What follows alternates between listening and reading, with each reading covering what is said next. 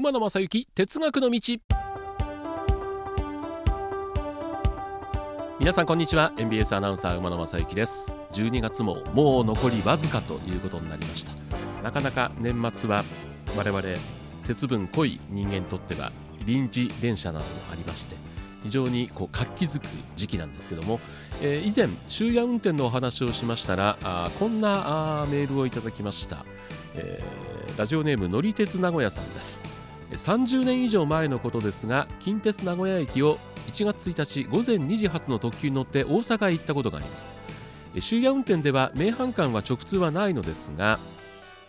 そうですね。大阪から伊勢志摩へ名古屋から伊勢志摩へということで近鉄特急では乗り継ぎ時間が30分以内なら特急料金は通算され伊勢中川で乗り換えて名阪間を乗ることができました。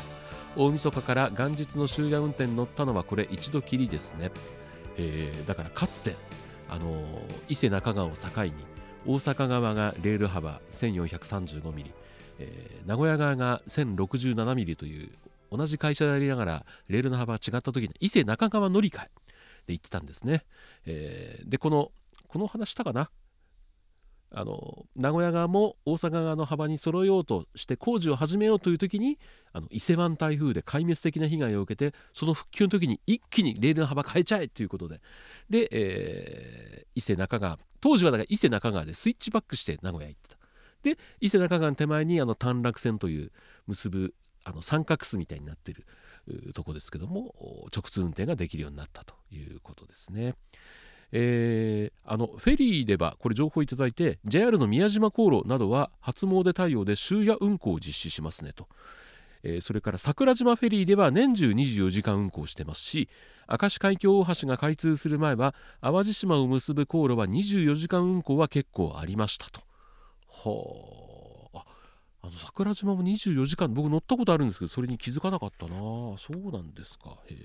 それからもう1通いただいてまして、えー、こちらは三重県伊勢市のラジオネームお弁当おじさんです。141回の配信で話しておられたエクスプレス予約の話でふと思い出したことがありますと。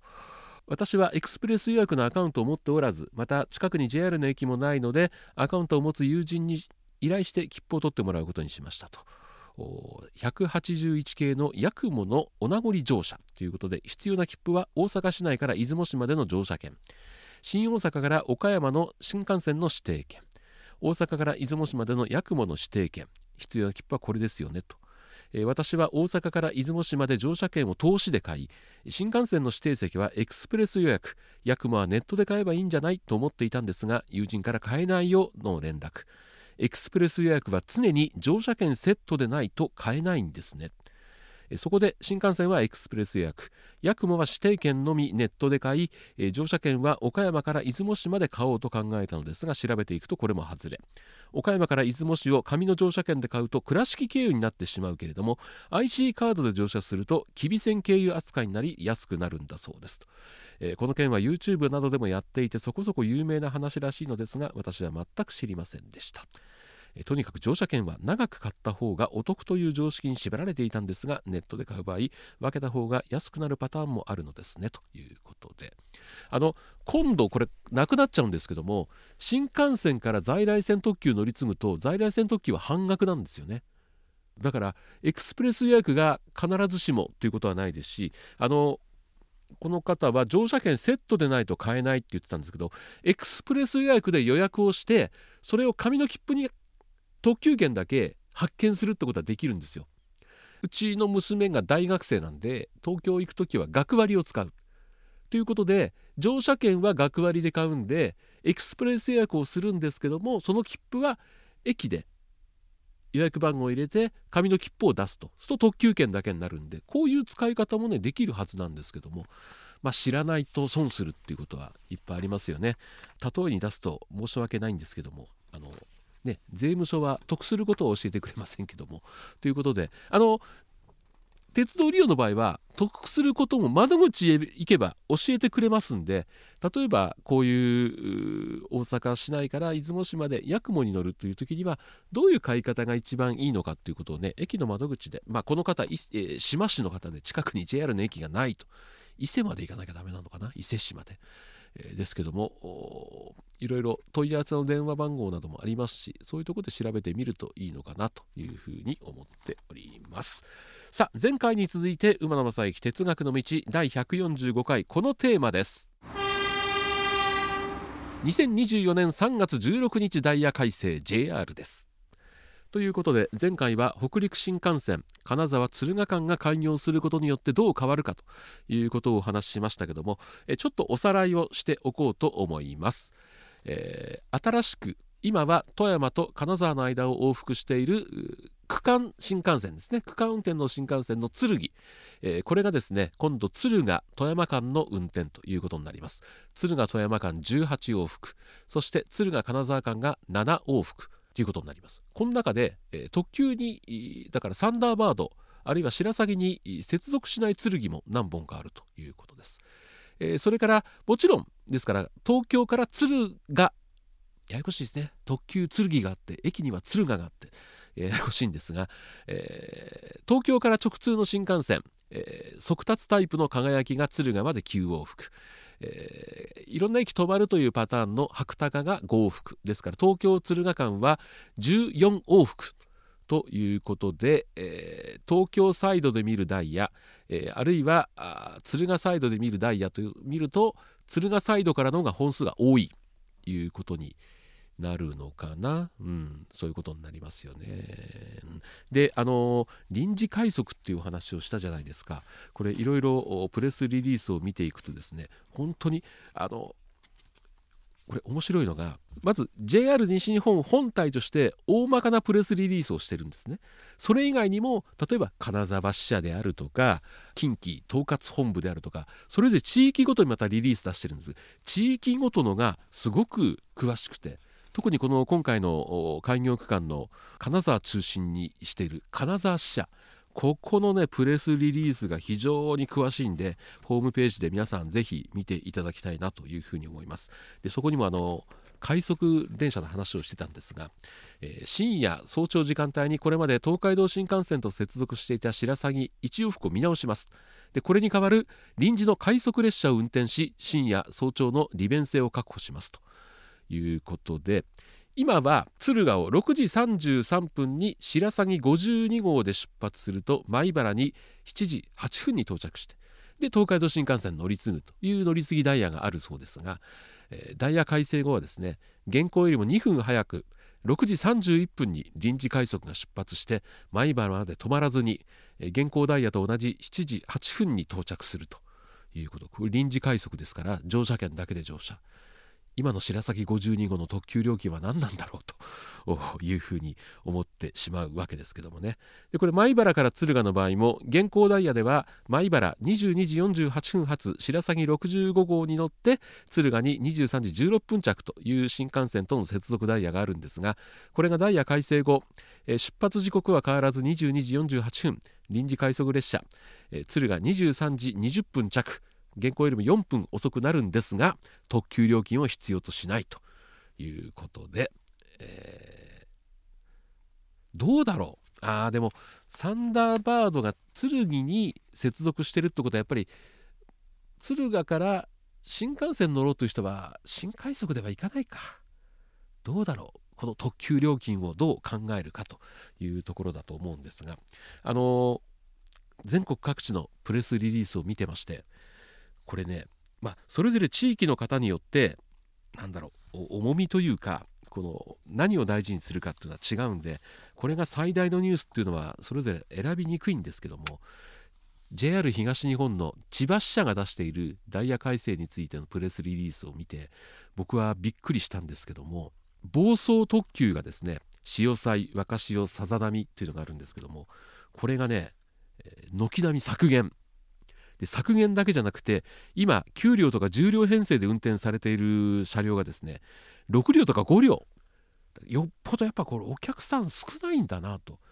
いうふうに思ったのと成田エクスプレス。これはあの大船大船であるとか新宿であるかその辺から来て東京駅で2本並結して成田空港まで行くというアクセス特急ですけどもこれがですね今の東京出ると千葉そして成田空港というのはほとんどで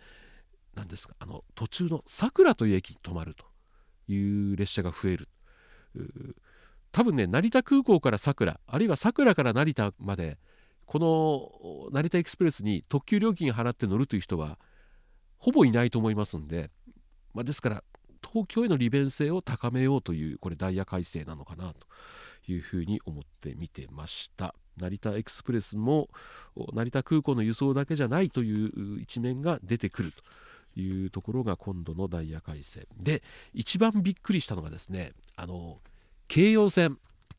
あのこれ本当に同じ東京駅っていうぐらい東京駅のホームがめちゃくちゃ遠くて、え、ただディズニーランドには行くには非常に便利な京葉線。これ東京から千葉と蘇我まで、え、東京の湾岸を走ってるんですけども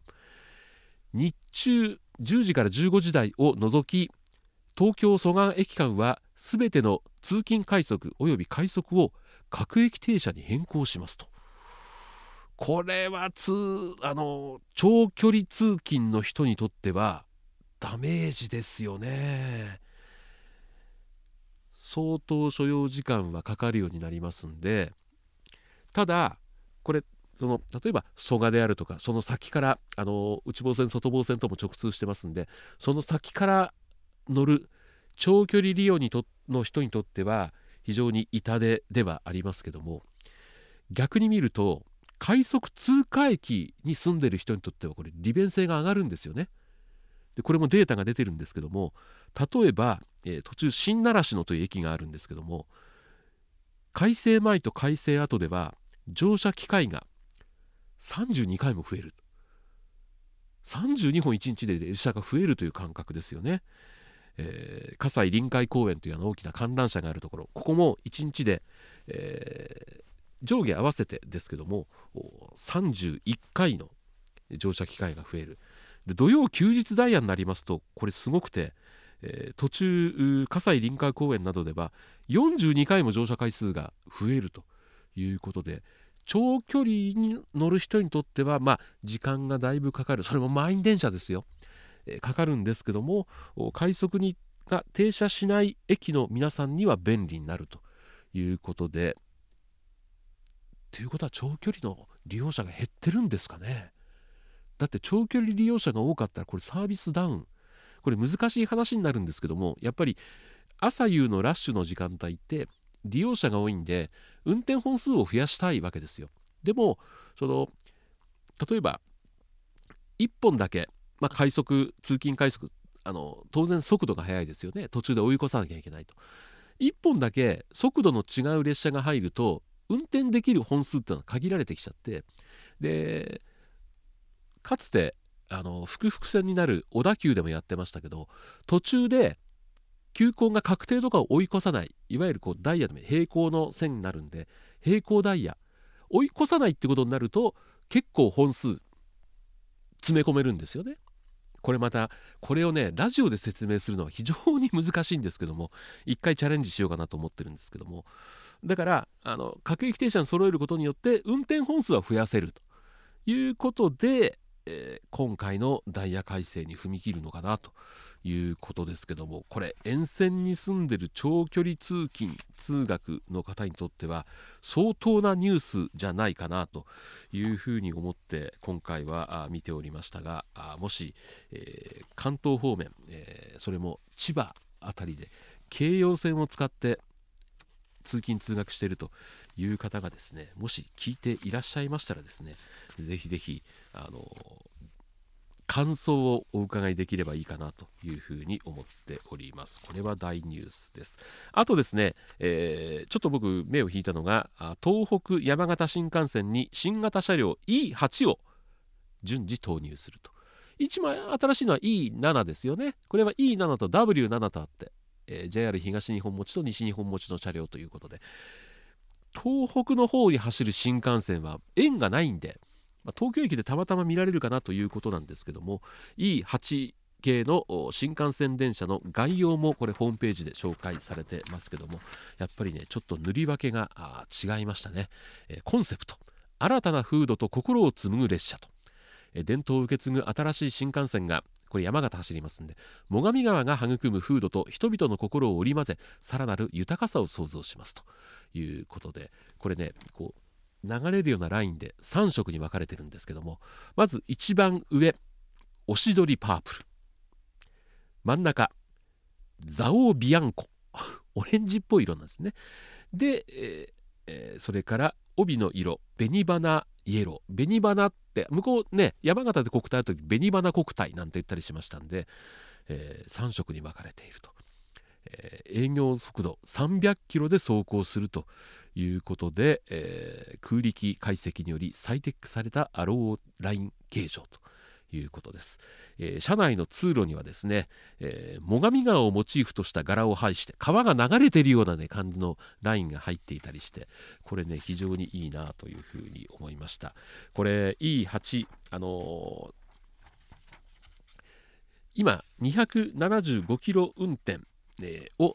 一部区間で300キロに向上するということなんですが300キロ運転今より25キロ最高時速上がるんですけども最速で東京山形あるいは東京新庄間4分25キロ上がっても4分しか上がるこの4分所要時間短くするためにどれだけ投資してるのかなということで、え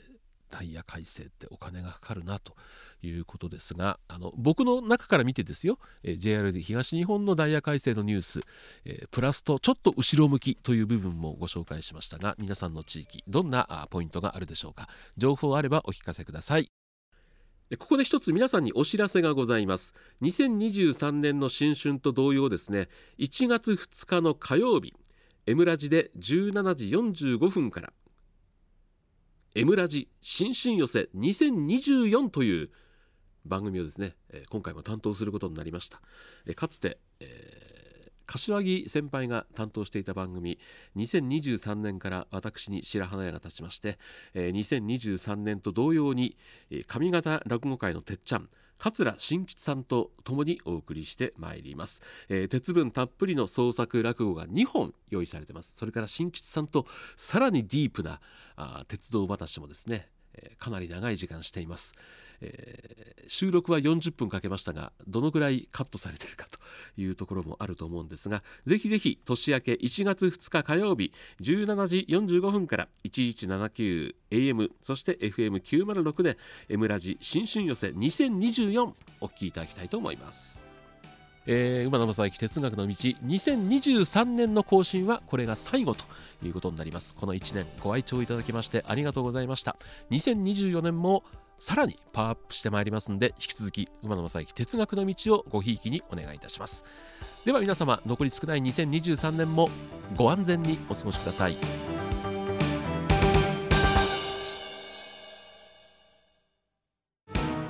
この番組「馬鉄馬野正幸哲学の道」はお聞きの皆さんからのご意見ご要望などを随時お待ちしております。宛先です。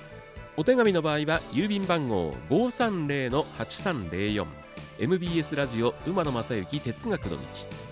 郵便番号530-8304 MBS ラジオ馬野正幸哲学の道。旧ツイッター X の場合はアットマーク馬鉄 1179MBS アットマーク UMATETU1179MBS そしてメールの方メールアドレスは馬鉄アットマーク MBS1179.com umatetu アットマーク mbs1179.com で皆さんからのご意見ご要望もしかしたらご指摘お叱りもあるのかななんて思いながらお待ちしております。皆様本日は馬鉄にご乗車いただきまして誠にありがとうございます。次は終点茶屋町茶屋町でございます。どなた様もお忘れ物なきようにご準備お願いいたします。